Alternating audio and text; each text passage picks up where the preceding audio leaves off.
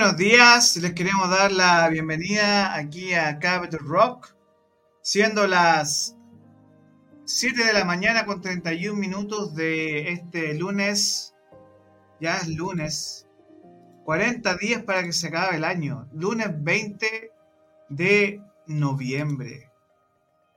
Ya comenzamos nuestra transmisión en nuestra aplicación de Capital Rock Media les queremos dar la bienvenida. Esto es Sin Excusas en el día de hoy. Eh, pues, estamos aquí en nuestra red de la aplicación de Capital Rock. También nos puede encontrar en www.capitalrock.cl. Y voy a subir un poco a la música porque nos queremos poner en onda. Ya que Naicha nos está escuchando ahí en los bastidores. Y nos vamos a poner en onda.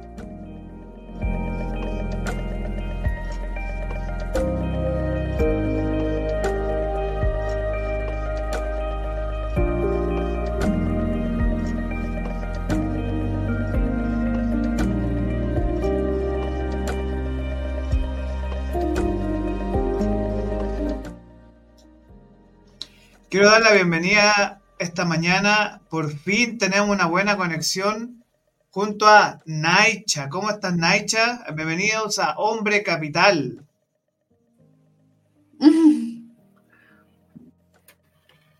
¿Me escuchas bien? Sí, perfecto. Buenos días, Orlando. Buenos días a todos y a todas. Un gusto estar acá. Qué bueno verte y escucharte, Naicha. Hoy nos trajiste un, tema para abrir una discusión muy interesante. Así que vamos a iniciar esta conversación sobre un tema que, no es que nosotros queramos hacer polémica aquí en Capital Rock, pero sí es un tema relevante, es un tema que muchos eh, hombres viven día a día y que es parte de algo lo que hemos, ayer tuvimos, nosotros somos 24/7, ¿eh? nosotros tenemos hasta los domingos reuniones para sacar los programas, así que ayer en, en la pauta nosotros estábamos conversando y yo se lo planteaba a Naicha, yo estudié en un liceo de hombres, por lo tanto, para mí el tema de la pornografía es casi como algo que venía en el paquete, ¿no? Así que, Naicha, si me hablas y me escuchas. sí, te eh, escucho perfecto, Orlando. Muy bien, bien. Todo muy bien. Entonces, hoy no es que queramos hacer polémica, pero vamos a iniciar la conversación sobre masculinidades, por un lado, y con el tema de el porno. Entonces, según... voy a dejar que aquí hable Naicha, pero para iniciar esta discusión, ¿qué sería el porno y por qué, qué ocurre que los hombres recurran al porno para, para su vida sexual? Eh, bueno, hola, hola chicos que están escuchando, chicas también se están escuchando. Bueno, partir diciendo que eh, la pornografía, ¿qué es? Es la producción, la distribución de imágenes sobre actos sexuales o contenido sexualmente explícito, cuyo fin es provocar la excitación sexual. ¿ya? Ahora, hay una nueva pornografía, como bien decía Orlando, Orlando hace muchos años estudió en un colegio de hombres. En esos años no, no había la misma pornografía que hay hoy día, por ejemplo. ¿ya? Entonces se habla que la nueva pornografía se podría caracterizar por un sexo mucho más explícito y más violento también, con acceso que es fácil, es distribución mediante internet, es masiva, es gratuita, es de alta calidad, es decir, está orientada realmente a generar eh, excitación sexual como algo como entretenimiento, ¿ya? Es como entretenimiento. Eh, ¿Cuándo empieza a afectar a la persona? Cuando se, se empieza a tratar como un consumo habitual, ¿ya? Y de ahí es cuando realmente eh, trae dificultades. Lo primero que a mí me gustaría decir es que primero que todo, de verdad, eh, investigando, nosotros eh, en Chile somos el país número uno en Latinoamérica en el consumo de pornografía. ¿Ya? O sea, la pregunta estamos es, llenos más finflero. Exacto. eso, eso, eso. No, no, pero hablando en serio, eh,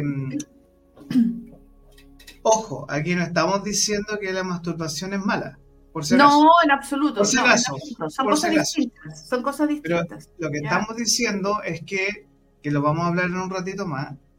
Al igual que el cigarro, el alcohol, otra droga, esto es una adicción. Exacto.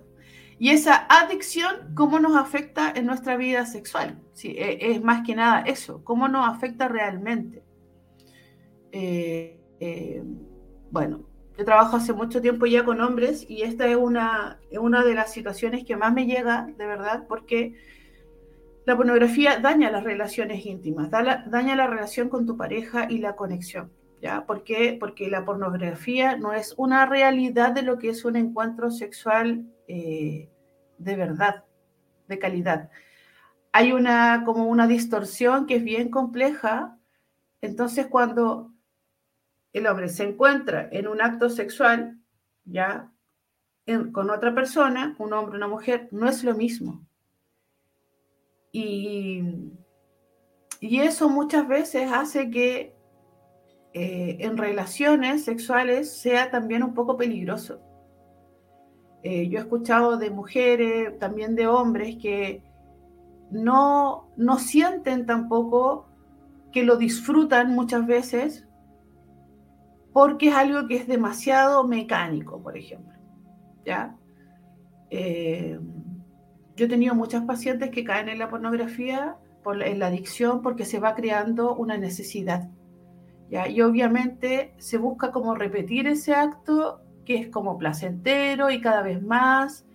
¿Y qué les va pasando? Se va perdiendo un poco tu identidad. Y la calidad sexual también va disminuyendo es todo lo contrario. Se piensa que ah, yo sé más cosas porque veo porno y yo voy a ser como mejor en la cama, entre comillas. Y la verdad es que no, es una confusión porque eh, buscan el, mismo camino del porno que es algo irreal. Yo te voy a hablar del, heterosexual, ya, por ejemplo, en, esta ocasión. Eh, ¿Qué pasa ahí? Que finalmente con la mujer que es lo que el, reclamo mayor es que no hay conexión, es que no hay un real disfrute, no hay una previa, por ejemplo, que es tan importante también para las mujeres. Por lo tanto, en nuestro país el consumo diario de la pornografía está repercutiendo el desempeño sexual sobre todo de los jóvenes, porque lo que van viendo... Qué fuerte eh, eso, ¿no? Eh, es que sí, sí, realmente sí, porque ¿por qué es fuerte? porque resulta que la única eh, forma que tienen de saber de sexualidad en Chile, por lo menos, es a través del porno.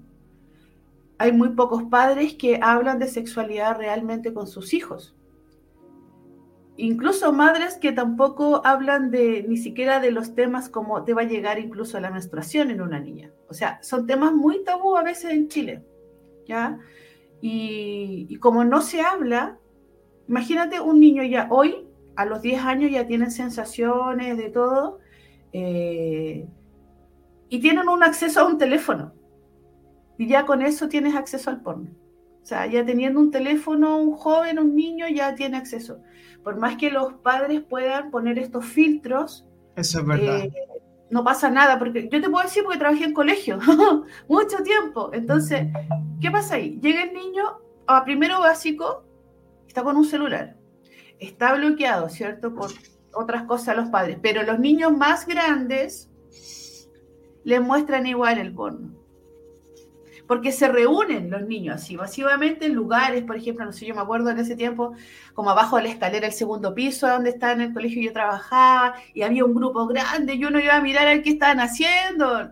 Antes, yo me acuerdo, jugaban, no sé, cartas de Pokémon, ¿ah? de verdad, te lo digo esto hace unos años atrás, otras cosas. Eh, y hoy no, hoy netamente es ver eh, pornografía. Y eso es bastante... O videos súper violentos, cómo tratar a la mujer y ellos... Además. Se ríen de eso. ¿Me entiendes? Lo, lo, lo, hacen como que algo es muy normal.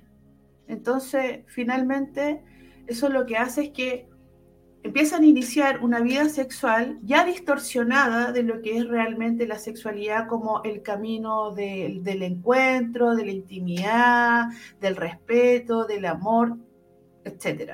Y ahí es donde comienzan estas dificultades, o sea, las patologías sexuales también. Por ejemplo, la disfunción eréctil, eyaculación precoz. Exacto.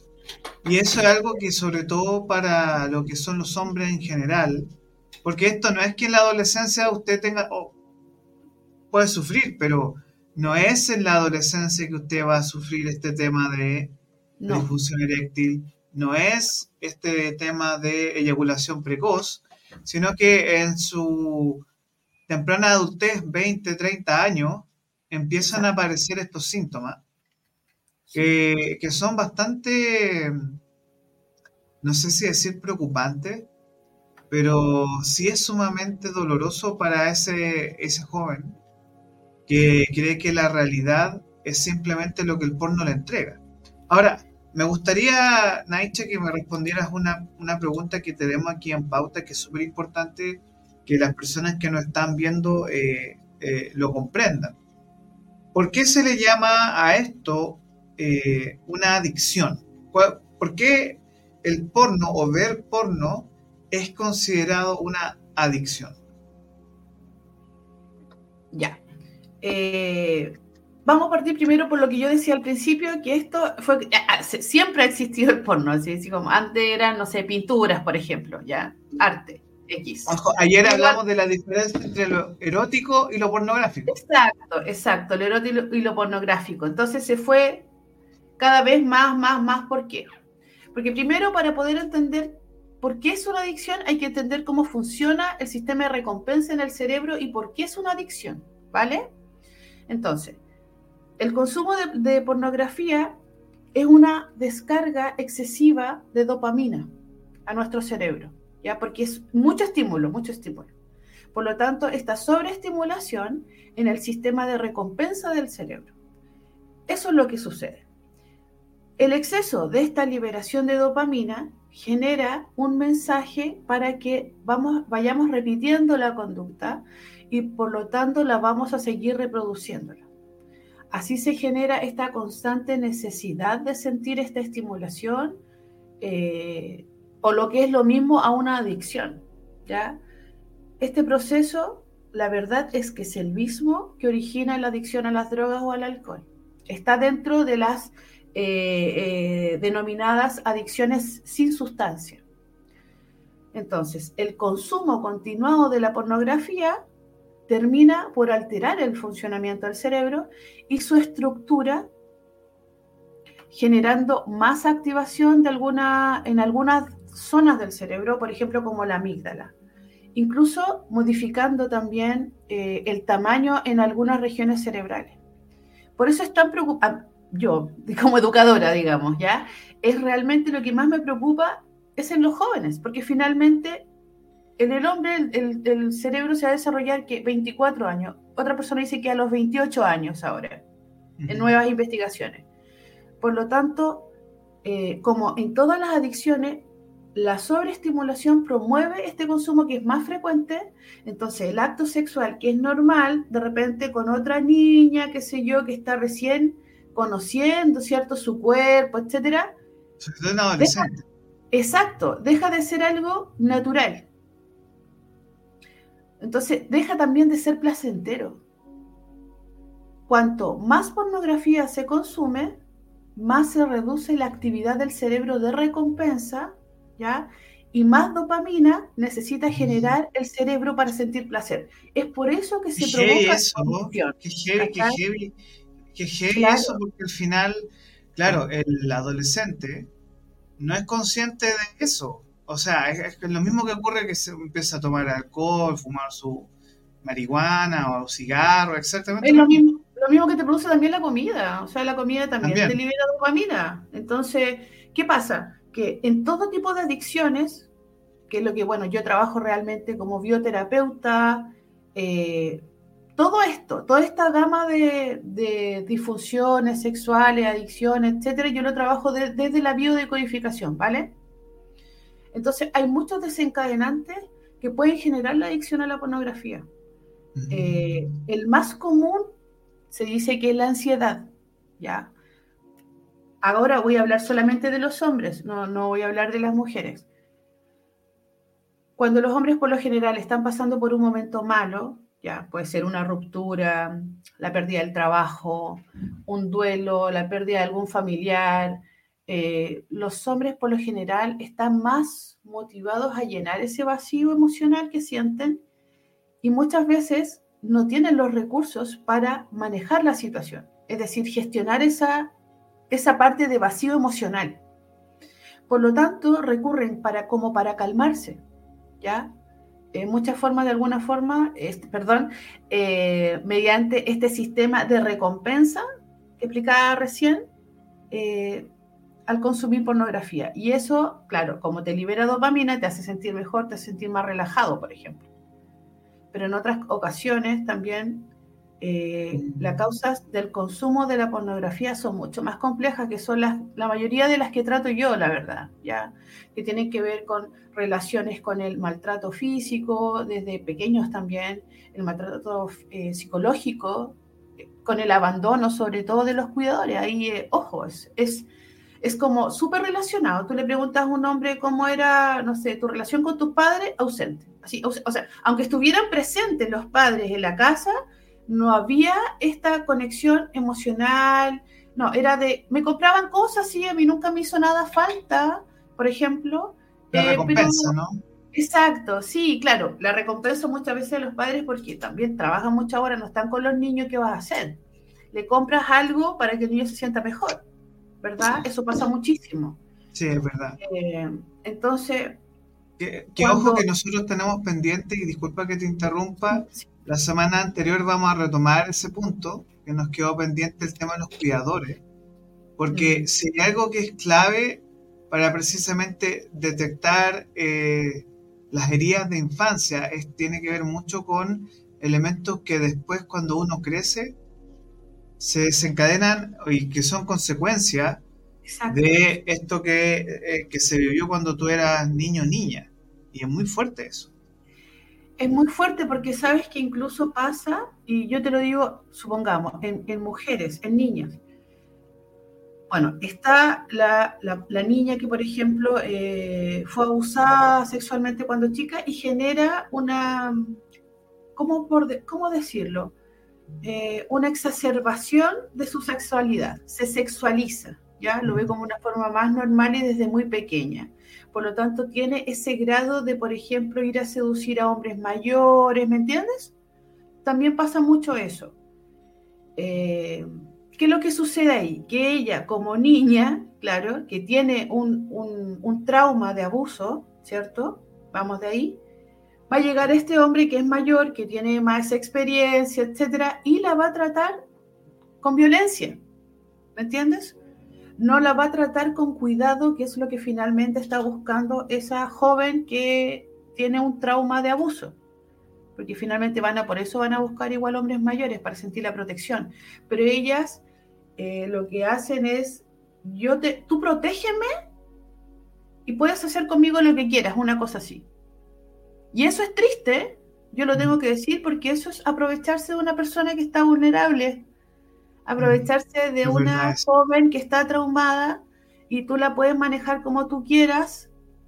Y de eso hay mucho Chile. Yo no quiero decir, ay, que son malos los chilenos. No, no digo eso. Pero eso sí pasa y es una consecuencia también del porno. O sea, una cosa va ligada a la otra, finalmente.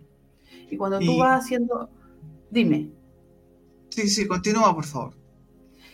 Eh, ¿no? Que cuando tú vas haciendo la relación de la ficha de las personas en preguntar, etcétera, tú vas uniendo todo.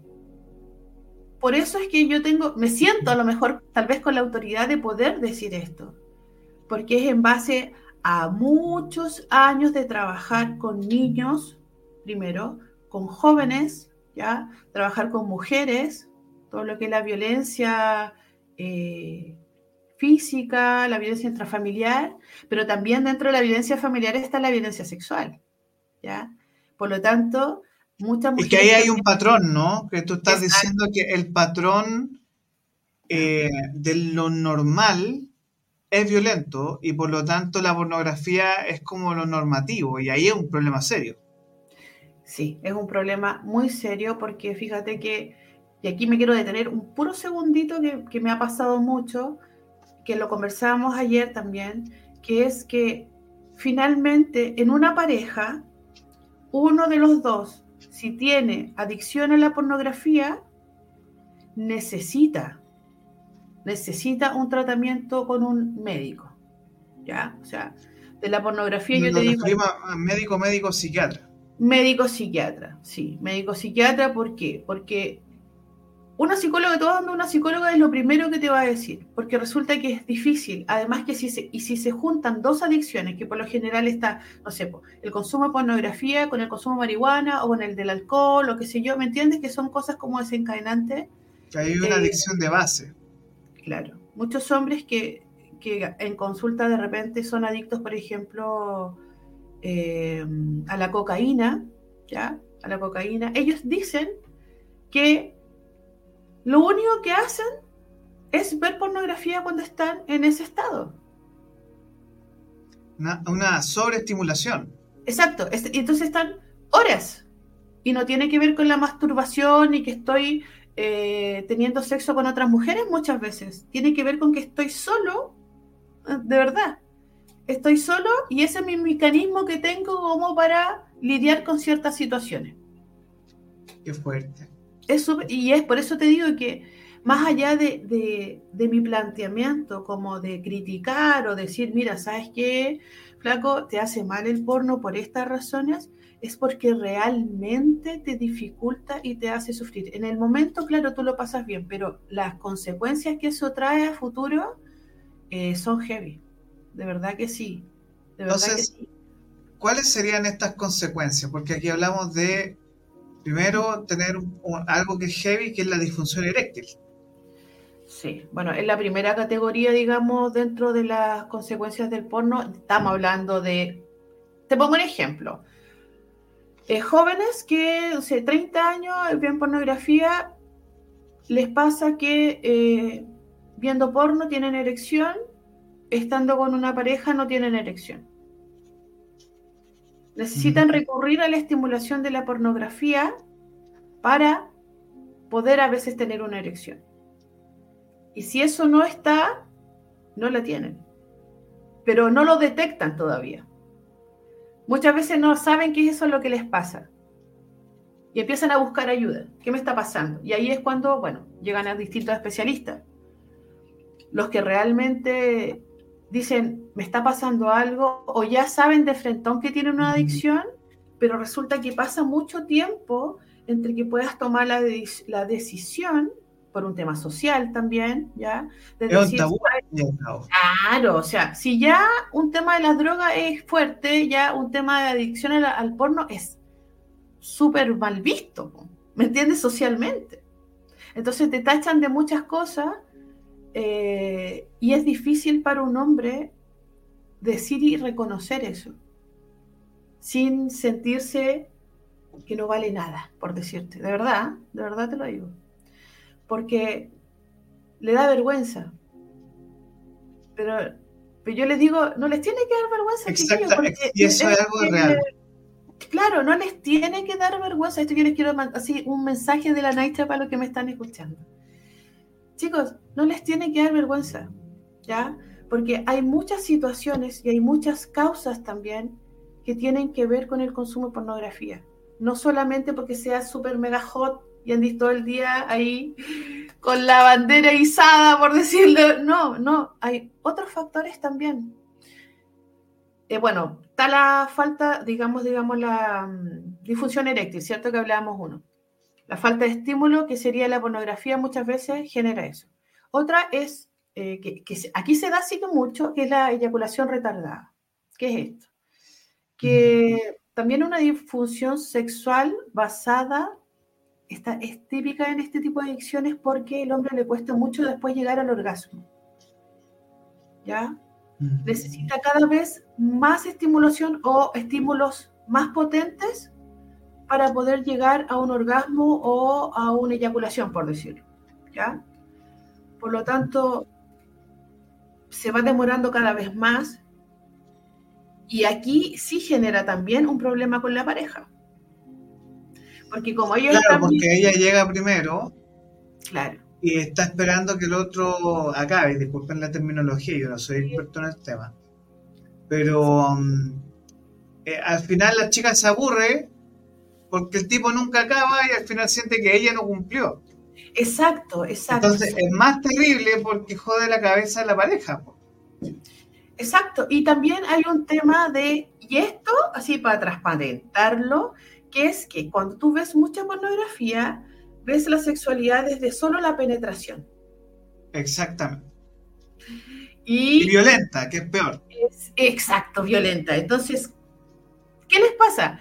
Llegan de repente a consultas y dicen, ¿sabes qué? Ninguna mujer me aguanta tanto. Y lo encuentran que es muy bacán. Yo no sé si será muy bueno, en realidad, ni muy malo. No, no, no podría categorizarlo.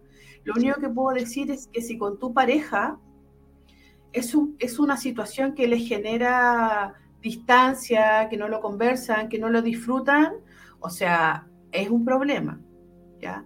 Pero esa misma situación para otra pareja puede no ser un problema y lo manejan perfecto, ¿ya? Por eso es que uno no puede ser tan categórico con lo que es bueno y lo que es tan malo.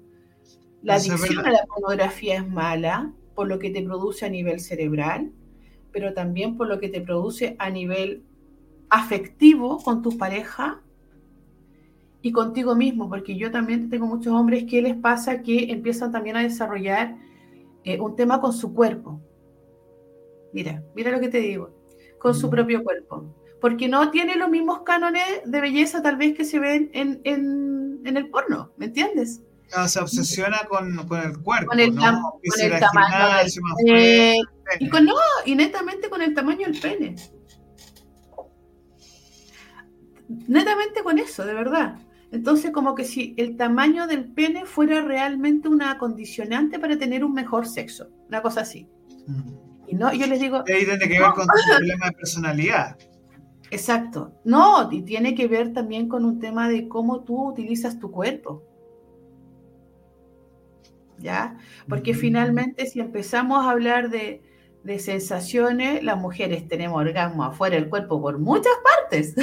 Claro, porque al final lo que ocurre es que el hombre no sabe eh, conectarse con su verdadera sexualidad, lo que tú trabajas claro, con la meditación y la sexualidad sagrada, sí. que es la sexualidad de conectada con, los chakras y que tiene que ver con meditación y con la eh, erotización, porque aquí nuevamente queremos establecer un tema súper claro. El problema es que la pornografía es morbosa. Claro, claro. Y... que no es natural a una sensualidad y erotismo que son parte natural de nuestra especie. Sí. Y ese, es el tema, o sea, nosotros como seres humanos tenemos zona erógena, eh, existe la mirada, la seducción, y desafortunadamente cuando el hombre se acostumbra a ser un pajero, en pensar solamente en la masturbación. no, pero no, no, pero lo que ocurre de verdad es que es un tema serio porque, eh, y esto lo comentamos ayer y esto es como súper fuera, o sea, es parte de la discusión que hablamos de estos chicos, mm. que eh, su único acercamiento a lo que es eh, la sexualidad o el sexo es la pornografía. Por lo tanto, para ellos esto es su estándar y al final, cuando quieren establecer una relación con una chica, no pueden porque sufren de ansiedad y múltiples temas, ¿no? No, y además que se genera mucha expectativa, es decir, además, ¿qué es lo que le pasa? Ya, yo veo eh, un, pornografía. Yo creo, creo en mi mente que la niña con la que yo voy a salir es una actriz porno. Yo juro eso. o sea, ojo, ojo, que no, es broma lo que estamos diciendo. No es broma, pero es que es, cierto. Entonces, ¿qué pasa ahí? En el hombre se genera cierta expectativa, porque tiene un, eh, por decirlo, un guion grabado de lo que vio, ¿cierto? Que es falso, que es falso.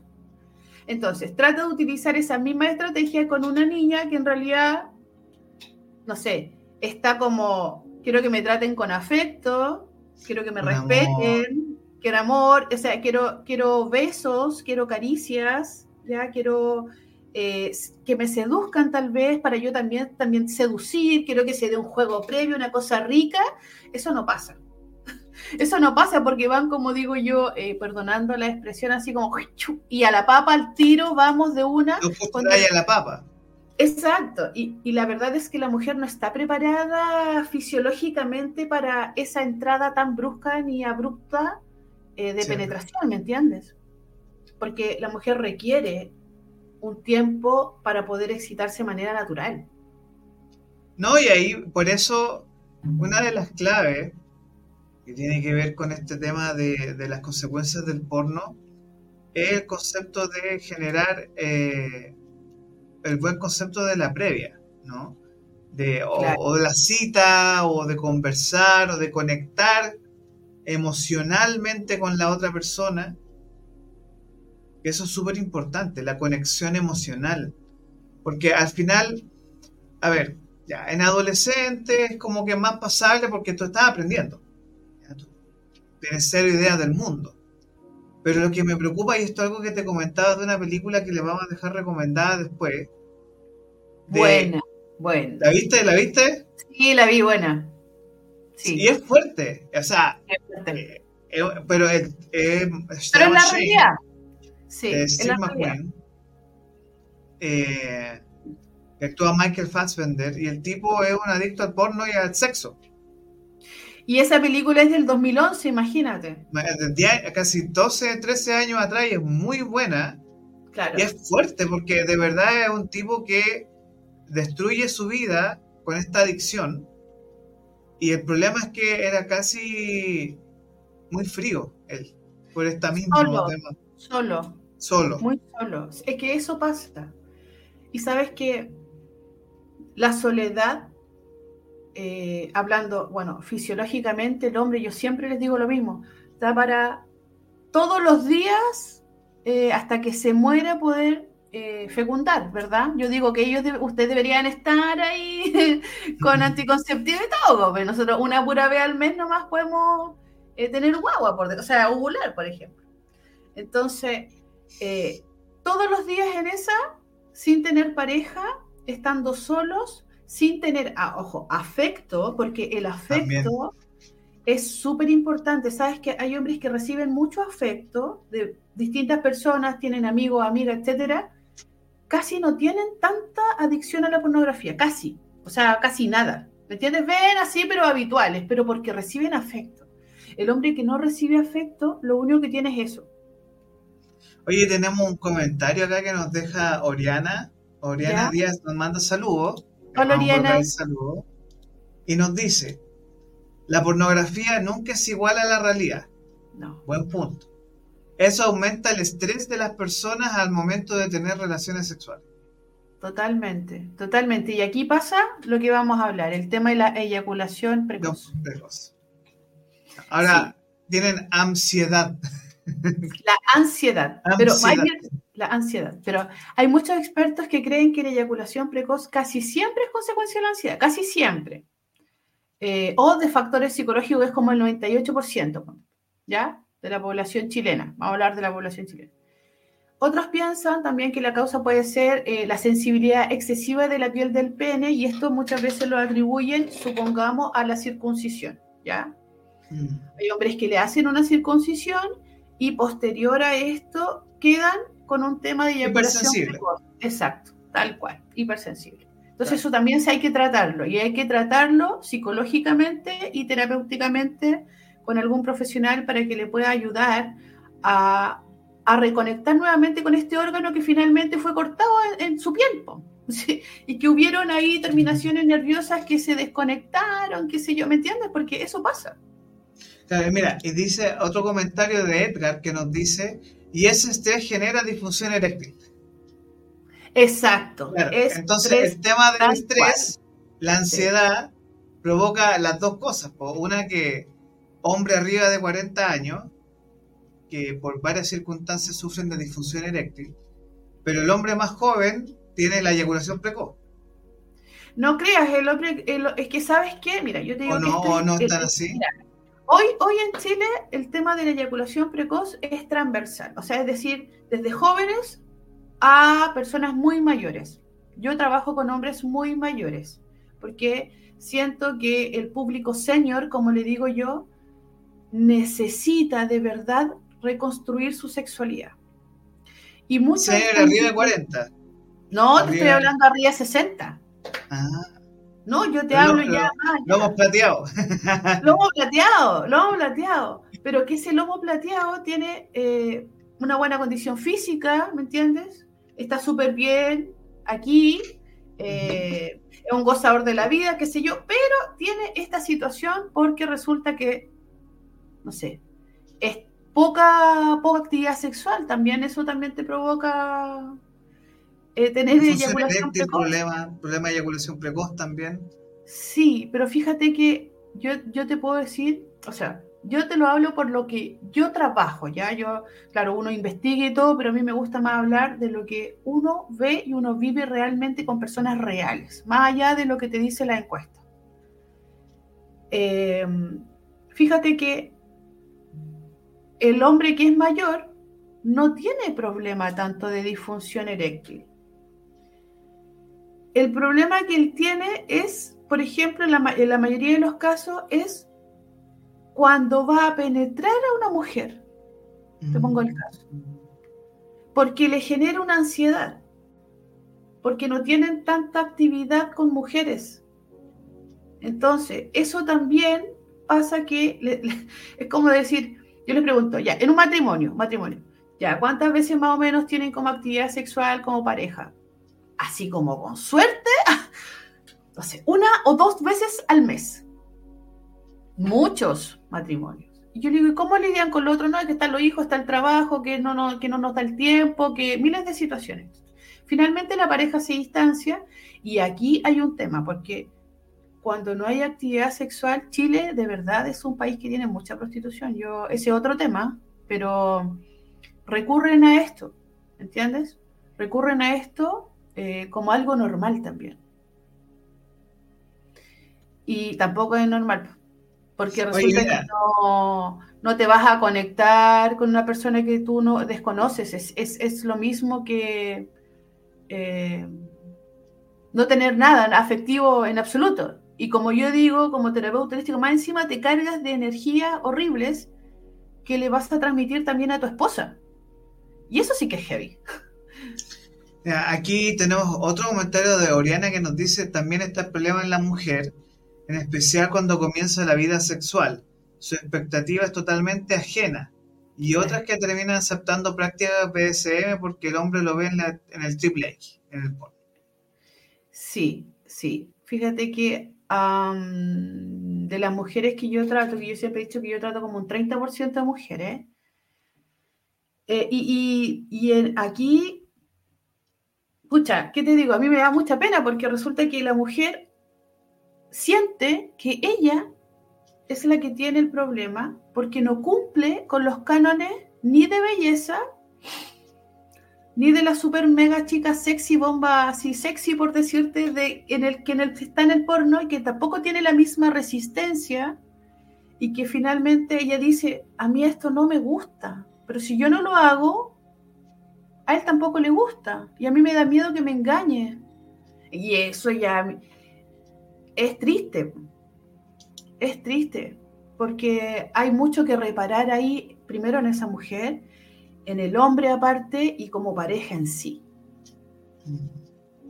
Porque resulta que esa mujer lo que hace, y aquí está el porcentaje que dicen, la otra vez eh, leía que el 73% de las mujeres chilenas, así, eh, no llegaba al orgasmo con su pareja. Fingía, sí, sí. Se puede fingir Sí, fingía para no hacer sentir mal a su pareja, Eh, pero ellas sí podían tener orgasmo por masturbación, ¿me entiendes? Entonces lo que uno trabaja ahí que es eh, la comunicación hacia la pareja, porque uno tiene que ser el coaching sexual de la pareja. Si finalmente yo, por ejemplo, ya, yo estoy separada, me separé, y voy a conocer un hombre nuevo, yo le voy a decir a ese hombre nuevo más o menos lo que me gusta, o va que me cache, si no, ¿cómo? Va a repetirme una historia de otra persona y tal vez yo tengo sensaciones completamente distintas a otra mujer o me gustan otras cosas, pero si el otro no lo sabe, va, va a ocupar las herramientas que él tiene, ¿cierto? Eh, para generarte placer. Pero si tú no le dices y te, quedas callada y no le, no le, comentas nada porque te da vergüenza y todo, eh, no se arregla, no se arregla la situación. Oye, Naicha, bueno, vamos con cómo reparar los daños que causa la pornografía. Mira, aquí tenemos, Oriana dice que le encantan estos temas, dice hola, te mandamos muchos saludos, Oriana, que nos estás viendo. Eh, le encanta la, la discusión de estos temas. Y ahora vamos con eh, ¿Cómo reparar los daños que causa la pornografía? Dice, las personas jóvenes tienen derecho a una educación sexual integral, que eso es muy importante. Además de proporcionarles conocimientos académicos, tienen el derecho a recibir una educación que les ayude a desarrollarse plenamente en todas las facetas de la vida, incluida la sexual y afectiva. Obviamente que aquí nos enfrentamos que eh, cómo se dirige esto para precisamente generar educación de verdad eh, y, no, y, también con un tema que es súper importante que el adolescente eh, tenga, tenga herramientas para poder enfrentar y saber, bueno, eh, si esto es bueno, esto es malo, que alguien lo guíe, que alguien lo ayude, porque eso es una de las grandes cosas pendientes que tenemos sobre este tema. Entonces yo aquí, Naicha, te voy a dejar acá para que podamos dar este cierre a, este tema. es muy largo este tema, podemos quedar hablando horas, así que te voy a dar este pase para la parte final de este programa. Bueno, gracias Orlando. Como ocurre con muchas otras adicciones, las personas que son afectadas por la adicción a la pornografía, sí o sí deben acudir a un lugar, a un médico, a un psicólogo, a un sexólogo en realidad, un sexólogo directamente o un psiquiatra eh, que les pueda ayudar. Porque, ah, y, una, y algo que es muy importante, la elección del terapeuta o la persona finalmente que te va a ayudar en este proceso, que no es un proceso corto, ¿ya? Por varias razones. Por lo tanto, al igual que ocurre también con la depresión, eh, hay que entregarle herramientas a la persona. La persona debe entender de dónde proviene su adicción. Tiene que convencerse de, cómo se produjo esto para que pueda liberar también eh, y pueda entender que no es una persona mala por ver pornografía. Me pasa mucho que, claro, como, como Chile es un país también muy cristiano, entre comillas, eh, crecen que es un pecado y te vas a ir al infierno y que no sé qué. No, eso realmente no es así. Eh, yo les quiero decir que, que una de las causas, por ejemplo, que ha hecho que en Chile existan más consumidores de pornografía, perdón, se dio sobre todo en la pandemia, ¿ya? Y eso tiene que ver con, la, con el aislamiento. Las personas por lo general adictas a la pornografía continúan siendo eh, convencidas, entre comillas, que, que lo que hacen está súper malo. Y como es súper malo, yo no puedo decirlo.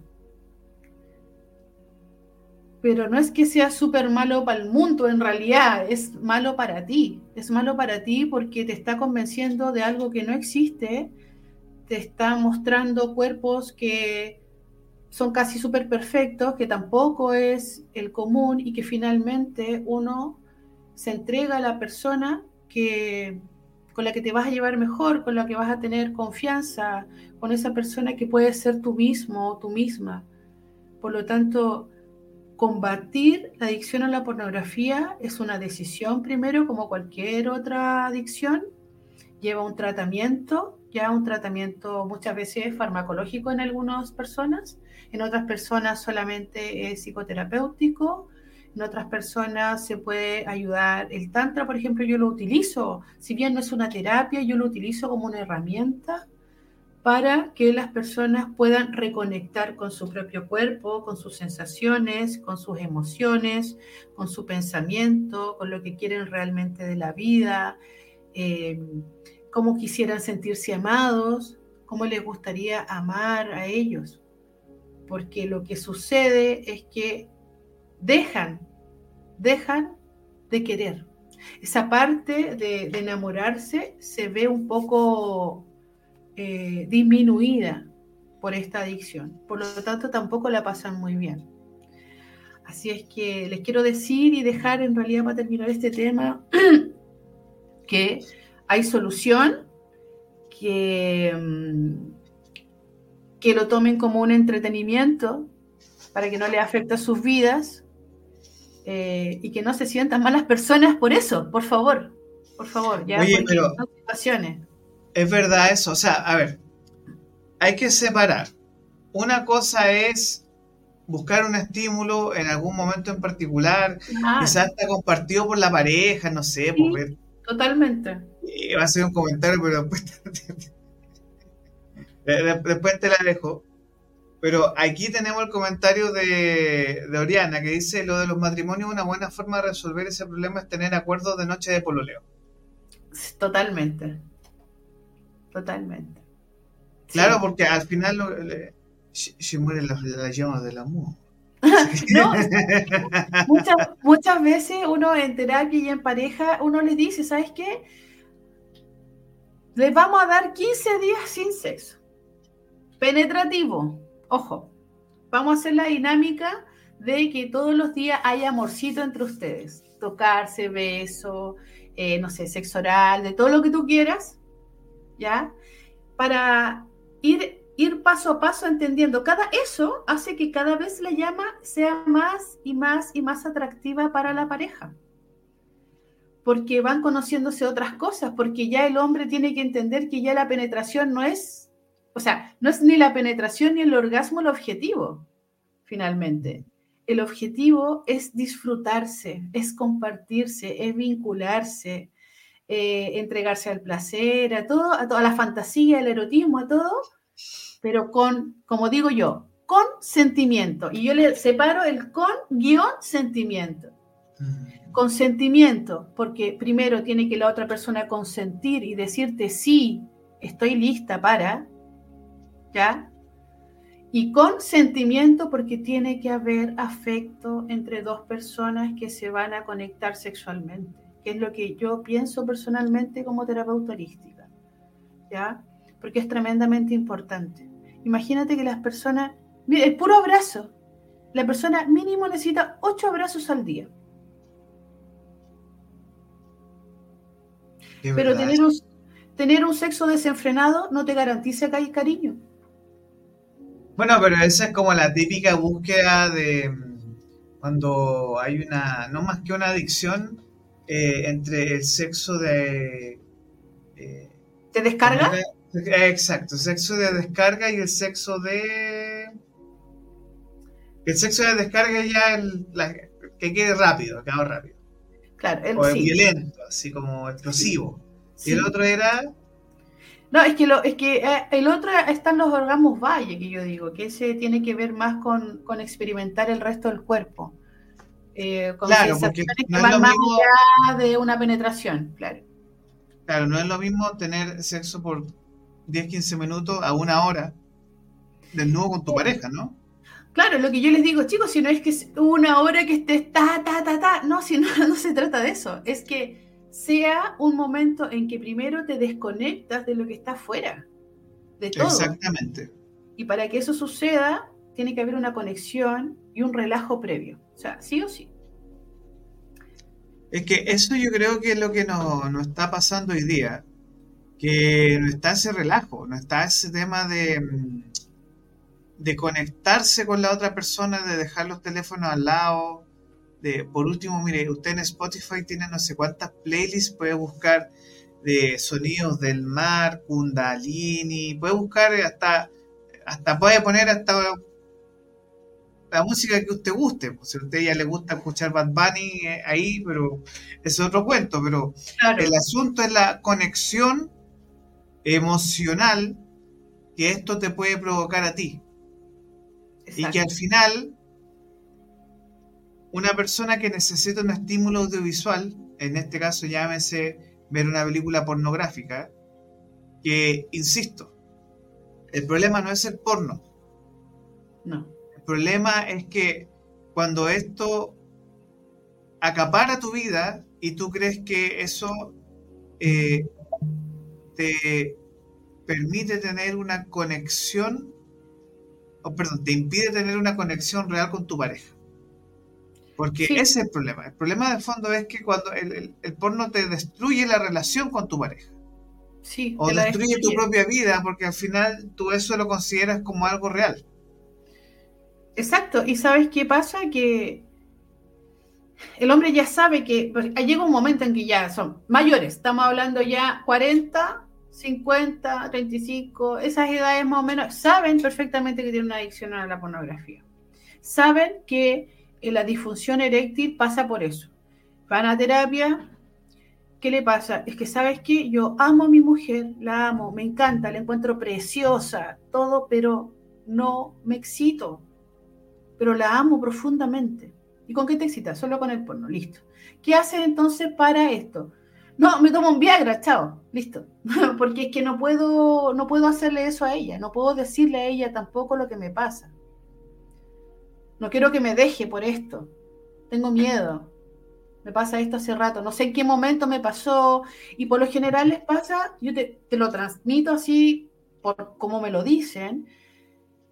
Supongamos en el, en el tiempo en que la mujer puede estar embarazada o después da el tema de la lactancia con el bebé, porque la mujer, nosotras estamos entregadas a otro cuerpo, ¿me entiendes? O sea, sí o sí el hombre tiene que tener súper claro que la mujer necesita un tiempo con el bebé, o sea... Eso, eso, es otro tema absolutamente, pero... Eh, pero ahí eh, es donde muchos dicen, ahí yo empecé con la pornografía, así como, antes yo no, no, no, no veía mucho, pero en ese tiempo sí, porque siempre tenía ganas, y claro, mi esposa estaba con el tema del bebé, ¿me entiendes o no? Y como lactancia, la lactancia, entonces, en algunos, pero en otros puede haber otra situación. Entonces, descubrir qué es y por qué es lo que les va a ayudar finalmente. Por eso es que sí o sí tienes que ir a terapia. No lo vas a resolver solo. Eso no. Eso es verdad. Y, no, no lo y, y hablando de ir a terapia, queremos. Eh, ya hicimos un comentario hace un, par de minutos atrás, pero queremos invitar a ver una película eh, que después la vamos a dejar en redes, que se llama Shame, con Michael Fassbender, creo que aquí le pusieron vergüenza, eh, que trata precisamente sobre este tema en particular, sobre lo que genera la adicción al porno en, una, en la mente de una persona y cómo esto puede afectar las relaciones humanas hasta lo más básico. Es una excelente película, de verdad, se la recomiendo, yo la vi completita y tiene muchas, eh, muchas lecturas también para pensar, te deja con mucha reflexión mucha reflexión. Cosas que a veces uno pasa por alto incluso. Sí. sí, y la gracia de la película es que es súper realista, ese es el tema, que eh, no te va a dejar indiferente a, este hecho. Entonces, Naisha, te voy a dar un minutito para que puedas cerrar el tema y también para que puedas eh, despedir y ofrecer eh, los diferentes servicios que tú desarrollas. Así que te voy a dar este minutito para ti para que puedas cerrar el tema y hacer el llamado al consumir y a estar conectado con tus... Bueno, muchas gracias primero por la escucha, gracias por las preguntas, por la participación. Eh, yo los dejo cordialmente invitados. Bueno, yo soy terapeuta sexual holística, eh, trabajo en Tantra como una forma de herramienta para poder ayudar a las personas también que tienen adicción a la pornografía y otro tipo de adicciones. Eh, trabajo lo que es la biodecodificación sistémica, pero yo me especializo en disfunciones sexuales y todo tipo, así que me pueden encontrar en nadi.sadana o naichohana, mandarme un mensaje por Instagram eh, si quieren atenderse conmigo. La verdad es que dejarlos súper invitados si están escuchando a que puedan disminuir de verdad el consumo de pornografía.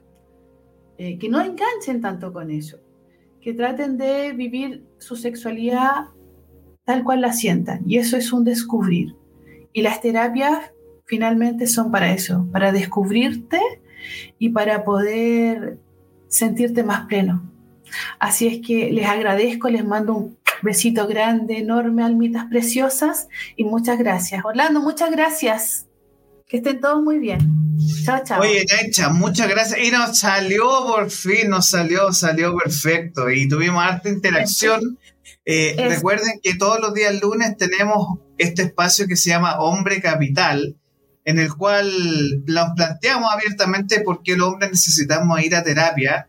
Y hoy día conversamos sobre la pornografía y masculinidad, que es algo que está dañando muchas relaciones. Son las 8 de la mañana, oye, se nos fue volando la hora, y eso que es media horita nomás, pero se nos fue volando esta hora. 8 de la mañana con 27 minutos, ya tenemos en bastidores a Lore Ramis de FinCloud, quien está esperando ahí para una entrevista que vamos a hacer tu pyme en 30 minutos. Una pausa cortita. Lore, espérame, y vamos a cambiar un poco el tono porque estamos muy... Y ahora nos vamos a despedir, como siempre, y para variar, Naicha agradeció por el tiempo, por este programa bonito que hicimos el día de hoy. Y al toque de con nos despedimos el día de hoy. Eh, muchas gracias. Un minuto, dos minutos y vamos con eh, aquí en tu en 30 minutos. Muchas gracias.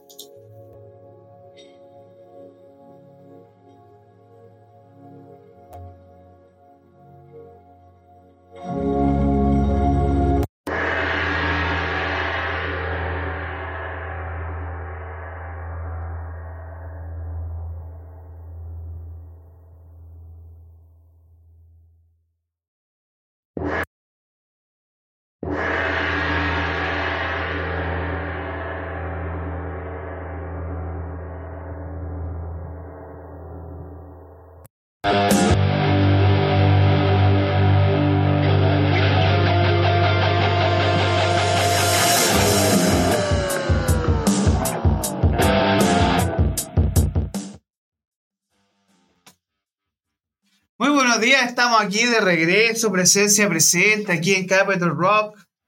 Sin excusas, son las 8 de la mañana con 31 minutos y quiero invitar aquí al estudio, presencia presente en línea, a Lore Ramis y Pilar Arizaga. ¿Me escuchan? Sí, sí, claro. perfecto. ¿Cómo está? Muy buenos días, bienvenidas aquí a Tu Pyme en 30 minutos porque hoy ¿De qué vamos a hablar? Vamos a hablar de eh, un emprendimiento que me llama mucho la atención y que tuvimos una reunión el otro día para conocer los perfiles y que son las dos fundadoras y hace poco estuvimos en Emprende tu mente. ustedes estuvieron, ¿cierto? Sí, fuimos también. Y con la empresa Vincloud. Entonces, primero que todo, buenos días, ¿cómo están? Muy bien. Buenos días. ¿Nos escuchas bien? Yo la escucho perfecto. ¿Ustedes me escuchan súper? Súper bien también. Buenísimo. Oigan, chicas, bueno, primero que todo, eh, me gustaría saber cómo están, cómo las trató el Emprende tu Mente, qué vivieron ahí. Muy bien. un poco así loco el Emprende tu Mente, porque era tremendo, como que uno no alcanzaba, no nos cruzamos, por ejemplo, allá. Uno no, alcanzaba. No, no, no, lo alcanzamos a cruzar. No. Eh, y estuvo una locura. Yo me perdí muchas rondas porque justo estaba con evento este viernes eh, y era mucho, o sea, era mucha actividad. Yo ni siquiera, después me enteré que había estado una fiesta electrónica el viernes en la tarde. no, tampoco llegué ahí, no, tampoco sabía. Así que eh, esto, pero estuvo excelente. De hecho, yo tenemos nuestro eh, Instagram subimos un par de fotos, nos enfocamos en el panel de FinTech, así que ahí están los marcianos con nuestra, el astronauta. Sí, yo, bueno, también nosotros estuvimos en el stand de FinTech Chile, que somos miembros también. Y eso es muy importante, que es lo que vamos a conversar el día de hoy. A ver, voy a hacer una pregunta para iniciar y no te la voy a hacer a ti, Lore, porque yo, tú me la respondiste, se va a Pilar. Cuenta. Así que el moja, moja, moja, moja. eh, ¿Qué es FinCloud? FinCloud es un producto servicio que está en la nube que ayuda a las empresas a poder digitalizar este dolor de la rendición de los gastos. Es oh. decir, que podamos, desde el que genera los gastos y está en la calle y tiene que juntar las boletas y llevárselas a su secretaria o el departamento de contabilidad, todas desordenadas, entran en FinCloud en una aplicación móvil donde están todas las mm. eh, opciones que tienes para poder rendir gastos, justo las que tú como, en este caso, como colaborador tienes. Y después se mueve esto a, un workflow totalmente configurable como, como lo desee el cliente de quién lo revisa, cuántas veces lo revisa, las políticas de gasto para finalmente ser inyectado en el sistema contable, que es la otra última maravilla de este proceso porque normalmente esto se digita. Hay un humano agarrando boleta y escribiendo todos los datos de la boleta en el sistema contable. Oye, yo me imagino que para ustedes dos eh, es un gran desafío, porque si hay algo distinto en todos los países de América Latina, son los sistemas tributarios. Ah, y rendir gastos no es lo mismo rendir gastos en un país como Argentina que tiene impuestos hasta por respirar. Eh, en un país como Perú también o Bolivia, que quizás están tecnológicamente un poco más atrasados que Chile. Entonces, Lore, ¿cuáles son sus desafíos que ustedes ven aquí como país, Chile, y cómo ustedes lo proyectan? Porque tengo entendido que ustedes están around the world. sí, hemos tenido un proceso de internacionalización bien, bien orgánico, pero nosotros lo que buscamos es que los colaboradores de estas empresas puedan tener más tiempo para agregar valor. Eh, estamos escuchando harto de hacer más con menos, entonces en muchas industrias el rendir gastos de distintas maneras pueden ser cajas chicas, fondos por rendir, tarjetas corporativas, reembolsos espontáneos, son necesarios. Entonces, ¿cómo ayudamos que eso sea más transparente, ¿no es cierto? Eh, entonces, así vamos regalando eh, tiempo, calidad de vida, mejor clima, mm, distintas miradas, ¿no es cierto?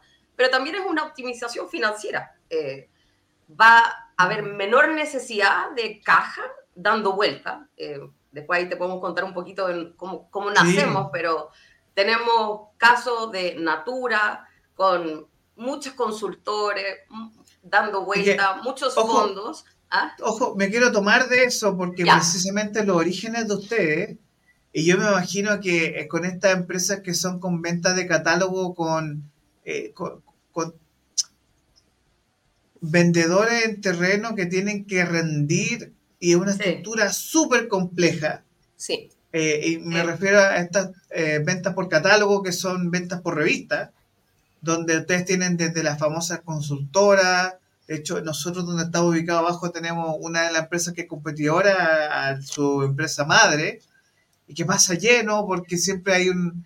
Hay un es fácil irse por la de por dentro. Sí, efectivamente, pero después seguimos por ahí, pero para terminar de responder tu pregunta, buscamos que esto sea transparente, tanto para el colaborador, pero también para el dueño del proceso. Imagínate este encargado, encargada de finanzas, de contabilidad, que tiene que cerrar la, el mes eh, lo antes posible, saber exactamente cuánto está gastando, ganando por cada línea de negocio, cada producto, cada centro de costo. Entonces vamos trabajando como en todas esas dimensiones. Nosotros buscamos ser una scale-up, estamos en un proceso de escalamiento. Eh, mm. Partimos con nuestro primer financiamiento este año con Startup Chile, un fondo growth. Pero además hemos crecido Sí, está muy, muy entretenido. Estaban también en ETM. Eh, y buscamos crecer con nuestros clientes afuera, entonces también tenemos un pequeño plan de expansión, pero ya tenemos clientes en Colombia, en Perú, en Panamá, en Ecuador. sí. Y, ha sido aprender, tal como tú dices, de sus impuestos, eh, sus complejidades. Nosotros a veces pensamos que nuestro regulador es complejo, latero, etcétera, pero hay más complejidades afuera. Así que creemos que hay mucho más oportunidades como para ir profundizando en otros mercados, pero vamos creciendo de manera orgánica afuera y, estamos aprendiendo también de la cultura, de, cómo se hace el negocio, que es bien distinto que en Chile. Entonces, Lola y Pilar, ¿cómo se conocieron ustedes para llegar a este tipo de... porque son socias, y llegar a emprender juntas no debe... O sea, no es que no sea fácil, pero ¿qué las motivó a ustedes a trabajar en conjunto, Pilar? Bueno, el, inicio de FinCloud eh, parto yo sola yo soy la, la TI del equipo. ah, usted es la jefa de jefa. Yo soy programadora de software y yo creé FinCloud. Eh, así como creé dos sistemas antes de FinCloud que me fueron pésimos, eh, me quedaron muy lindos, pero no los compró nadie. Y me metí en el mundo emprendedor de redes, de levantamiento de fondos, de Corfo, de incubadoras, y fui aprendiendo desde la máxima ignorancia hasta entender que cuando creé FinCloud había un dolor. Lo, revisé, lo estudié, lo medí. Eh, es más, yo no quería hacer FinCloud, estaba un poco decepcionada ya del, emprendimiento y, estaba haciendo una, asesoría informática a Natura y ellos me piden que les ayude a solucionar el problema. Les daba lo mismo si lo hacía yo o les encontraba una herramienta yo dije, yo te, mejor te ayudo a buscar una herramienta, porque la verdad que no suena ser algo simple de hacer, como rápido, digamos. Y cuando me voy a estudiar las herramientas del mercado, me di cuenta que solucionaban el dolor, pero un dolor estándar, un dolor muy simple, algo muy básico. Eh, prácticamente para el que, solamente para el que rendía. Eh, para el back office no estaba eso solucionado. En, el fondo siempre quedaba una parte que seguía siendo manual. Eh, porque no calzaba las dimensiones, porque no había un, ciclo del cual se pueda uno apalancar. Y ahí me empezó a dar ganas de solucionar este tema. Ahí la primera eh, inconveniente era que me tenían que esperar, no era tan simple como implementar un sistema, había que hacerlo. Así que ahí de la mano del dueño del proceso me ayudó a como aguantar esta, esta ansiedad de que saliera el producto.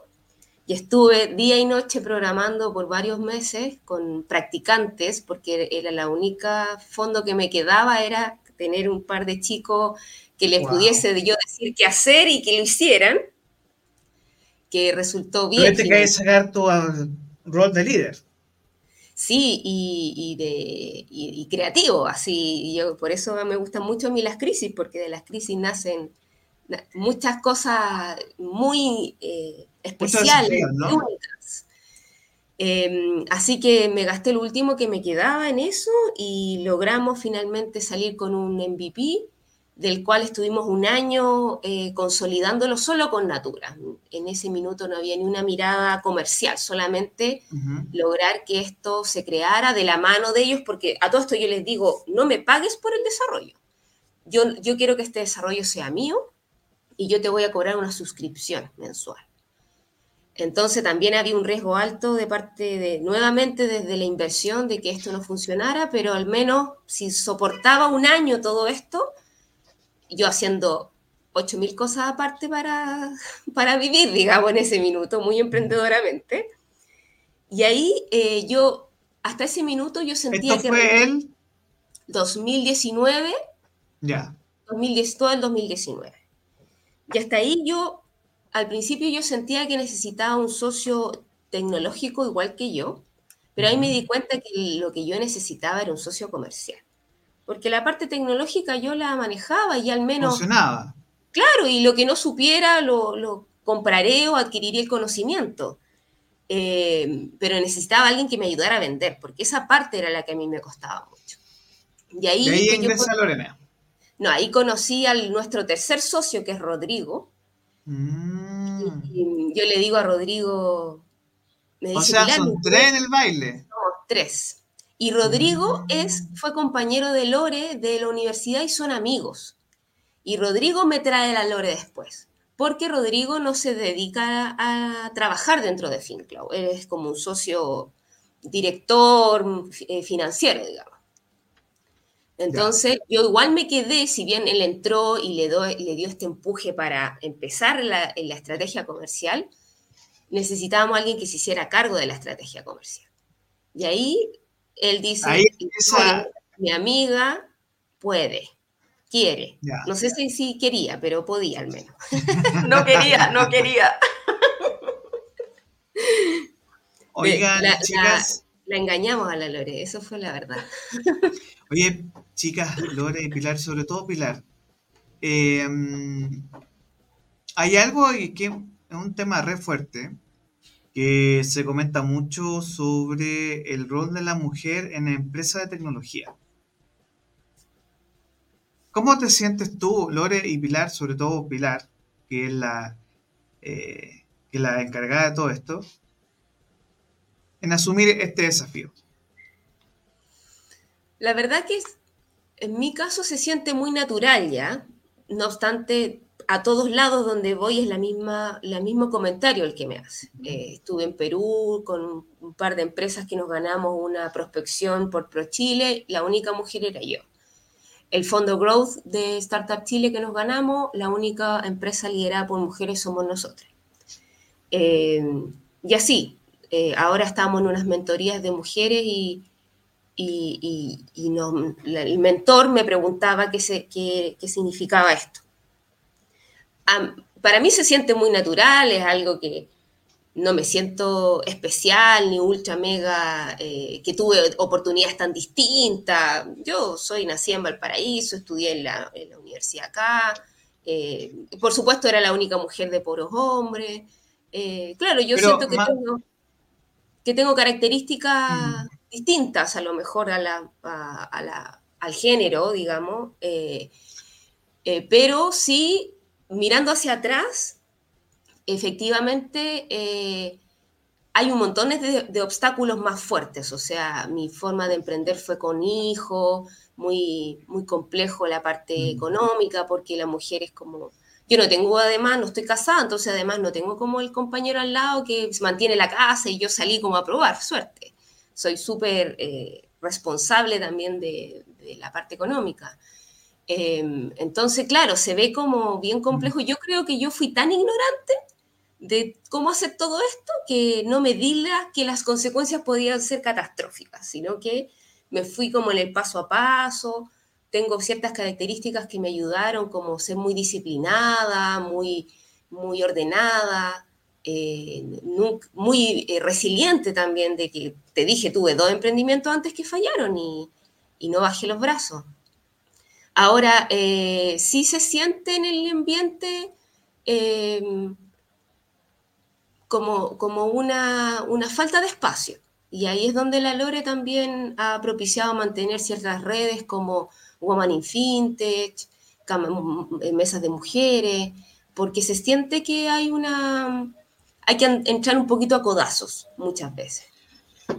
Ya, o sea, tú, te, tú sientes que eh, es más difícil para la mujer ingresar a este tipo de mercado y imagino que Lore también le pasa un poco lo mismo, ¿no? O tú venías con, llamadas, con, con, otra estrategia, porque, porque hay un tema, hay un tema que, se habla mucho que es la masculinización de la mujer, ¿no?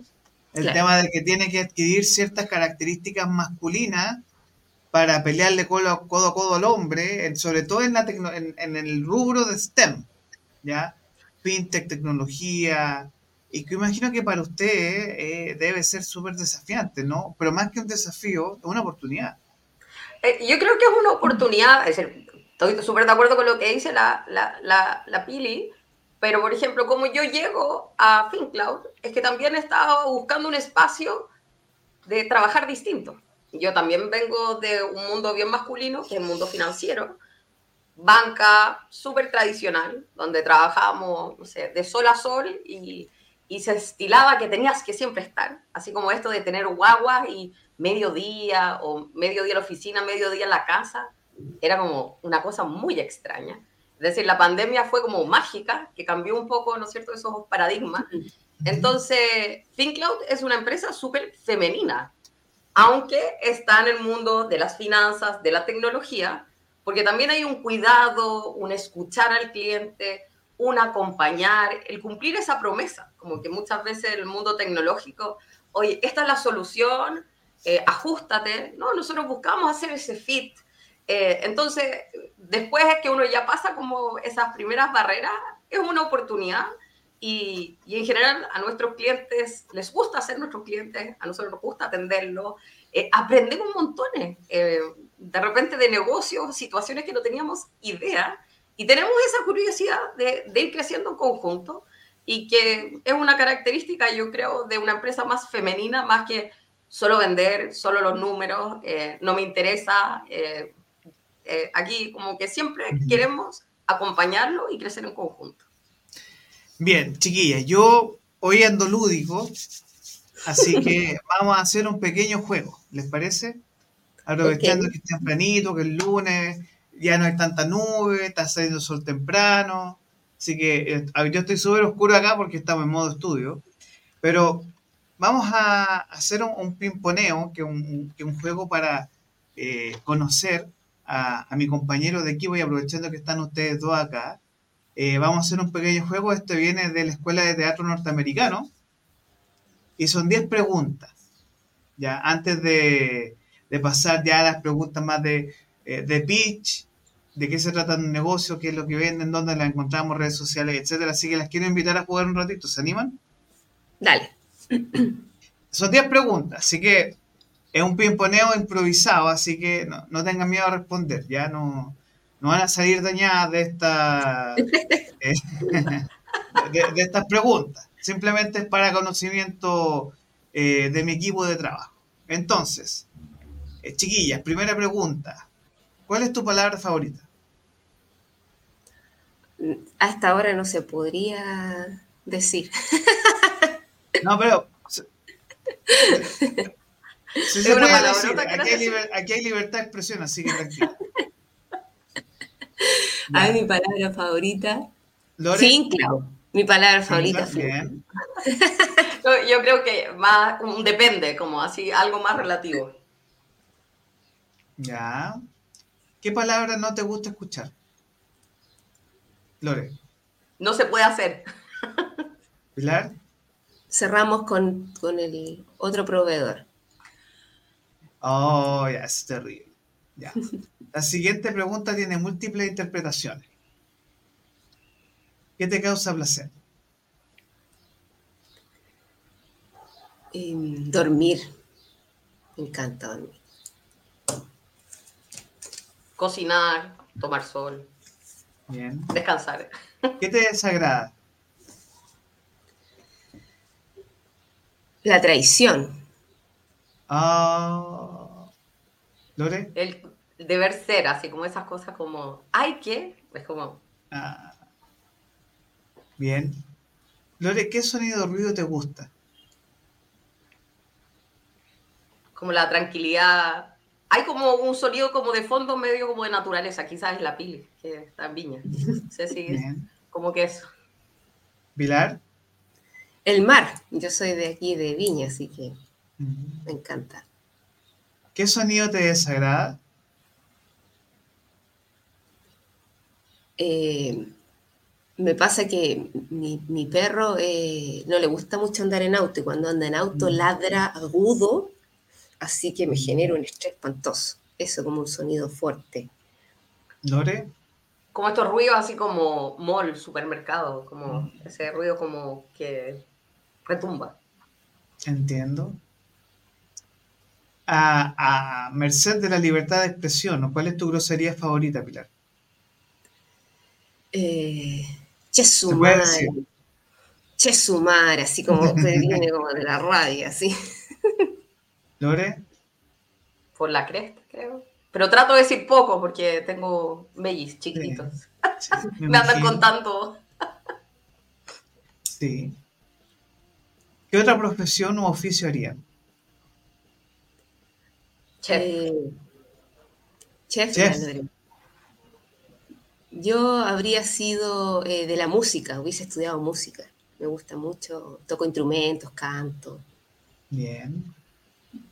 ¿Qué trabajo, oficio o profesión jamás harían? Chef.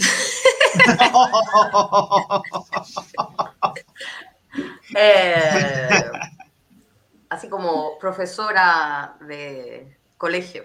Encuentro oh. que, oh, tremendo. Parvularia, sí. Parvulario básica, no. No. No, yo creo que media. En esta época sería media. Claro. tendría terror hacer algo así como. Me imagino. Bueno, chiquilla, voy con la pregunta final. Si, este, la pueden pensar un poquito. Si Dios y el cielo existen, ¿qué le dirían a Dios cuando se enfrenten a las puertas del cielo? Yo creo que existen y como gracias por este viaje. Yo le diría, me costó darme cuenta de a lo que venía, pero aprendí a medio camino. Eh, gracias por eso. Bien. Chicas, eh, FinCloud, ¿cuáles son los... Estamos a 40 días de 2024. Yo hoy día hice el cálculo y dije, no, wow. 40 días, 6 semanas. Se nos fue volando este, este, año, 2023 ya, ya fue. Como dicen, ya fue, ya fue. Así, que, mm, ¿qué se nos viene 2024, Pilar? ¿Qué se te viene a ti? Mm, ya nos faltan días del 2024 para todo lo que se nos viene. Eh, primero es que tenemos que elaborar la estrategia del fondo que nos dieron de Startup Chile, que comienza diciembre, que está relacionado a la internacionalización, así que viene ya una inyección en publicidad, marketing, mejoras, certificaciones. Em, seguir un poco, nosotros hicimos un pivote este año de SAS horizontal a SAS vertical. Ese pivote ha estado lleno de desafío y de, creatividad y de probar hipótesis y continuamos en lo mismo. Eh, así que se ve como un año de, de un crecimiento grande, de desafíos, de, de, poco descanso, de harto trabajo, pero súper motivada. Yo al menos tengo ganas que ya comience el 2024 porque va a estar Eso, eso me gusta, es power. ¿Y Lore?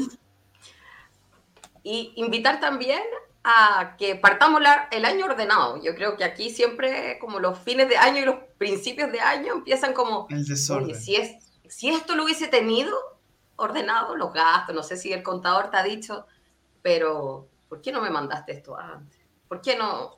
Y tú, ya, el próximo año. Oye, nosotros queremos acompañar en eso a los clientes y nosotros no nos hemos preparado para eso. Eh, quizá nos ayuda mucho que nosotros tenemos un poco más de experiencia en este emprendimiento, entonces estamos con todas las capacidades para acompañarlos, crecer en conjunto eh, y con todo. Si no, nosotros buscamos ser un scale-up, no buscamos ser una rica pyme, como que queremos crecer fuerte. Nosotros, no sé, ya octubre habíamos hecho las ventas del año anterior y, estamos buscando eh, esa velocidad y, ese crecimiento porque queremos tener un, viaje entretenido con, con, esta empresa y poder ayudar a más personas a que tengan mejor calidad de vida. Voy a hacer dos preguntas malditas. Y ustedes me van a crucificar por eso, pero no me van a odiar, pero sí es como... Por el chat privado te van a No, ahí me, ahí me matan, pero... Por, qué una persona o una empresa debería contratar su servicio?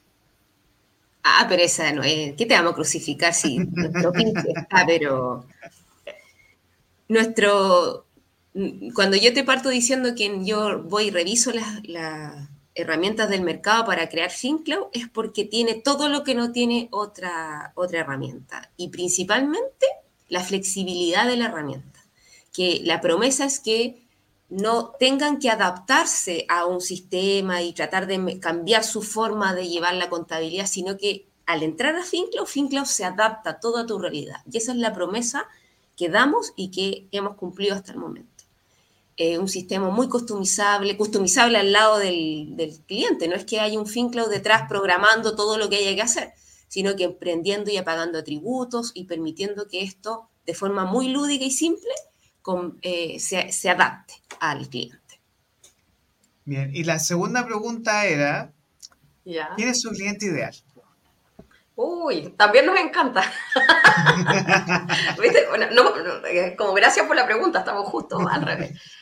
Bueno, nosotros buscamos empresas que tengan gente en terreno, sucursales, técnicos, comerciales. Esta, le decimos siempre como esta capilaridad, porque un par de personas rindiendo, el manomático aguanta, el WhatsApp, el correo, pero el Excel, ¿no es cierto? Bueno, antes era esta hojita en blanco que se pegaban las boletas, pero cuando la escala ya empieza a aumentar, esa complejidad ya no se puede llevar de manera manual y hay automatizaciones, control de política, quién tiene que aprobar a quién, sobre cierto monto, salta a otra persona. Entonces empieza a haber una complejidad un poquito más, más grande. Y estas son empresas que tienen posición en Latinoamérica, no solo Chile, ¿no es cierto? Eh, tienen un gerente de finanzas, un GAF, ¿no es cierto? Un líder funcional, hay un equipo dedicado. Entonces estamos hablando de empresas que tienen 100 rendidores, 500 rendidores y que además tienen contabilidades que pueden tener complejidades o mayor necesidad de información para poder hacer este viaje de la rendición de gastos. Entonces, ese es el perfil de cliente que buscamos eh, y, y en general este cliente sabe que tiene el dólar. Entonces, una conversación súper entretenida, mm. porque claro, hay temas de fraude, malas prácticas, hay distintas cosas que van ocurriendo. Así que eh, a esos dueños de proceso estamos buscando. Chicas, a merced del tiempo nos quedan dos minutitos, así que la voy a dejar aquí para que en un minuto ustedes me puedan contar de su vida, así que yo me voy a salir por un minutito y les dejo a ti, a Pilar y Lore, para que puedan hablar de FinCloud. ¿Lo hacemos juntos, Pili? Como decía la Lore, invitamos a todos estos dueños de proceso. Eh, tenemos además una agilidad en el proceso de implementación, un type to market de 48 horas. Eh, tenemos un equipo esperando, así que felices de atenderlos. La Lore les cuenta dónde. Sí, lo pueden encontrar en fincloud.cl. Tenemos un chat, tenemos nuestro correo contacto arroba fincloud.cl o por LinkedIn o por Instagram. Escríbanos, queremos conocer sus procesos y buscamos hacer ese fit que si tuvieron oportunidad de escucharnos durante esta conversación, queremos saber de su proceso y, y hacer un buen fit de lo que ustedes necesitan con lo que nosotros hacemos y nacemos de esa complejidad, así que no se compliquen en contarnos todas esas complejidades en la primera reunión, nosotros felices de escucharlo y tenemos clientes que han logrado ahorros importantes de tiempo y de capital de trabajo implementando FinCloud. Así que estaremos atentos a sus contactos y búsquenos en fincloud.cl. Muchas gracias. Nos vemos. Muy bien, chicas, aquí estamos despidiendo aquí sin excusas en tu pyme en 30 minutos junto a FinCloud Pilar. Lore, muchas gracias por venir el día de hoy. Eh, estamos 40 días que termine el año, así que si usted tiene no un desastre, pero el desorden en su empresa y necesita una asesoría contable, puede contar con los servicios de FinCloud. Así que Pilar, Lore, muchas gracias. Eh, esto fue Pyme en 30 minutos. Les deseamos un excelente día. Eh, esta semana se viene cargadita de, de mucha música. Así que eh, vamos a estar contando hartas novedades que tenemos aquí en nuestro sitio capitalrock.cl. Recuerden que somos el sonido del emprendimiento y somos el sonido del rock nacional. Muchas gracias, chicas.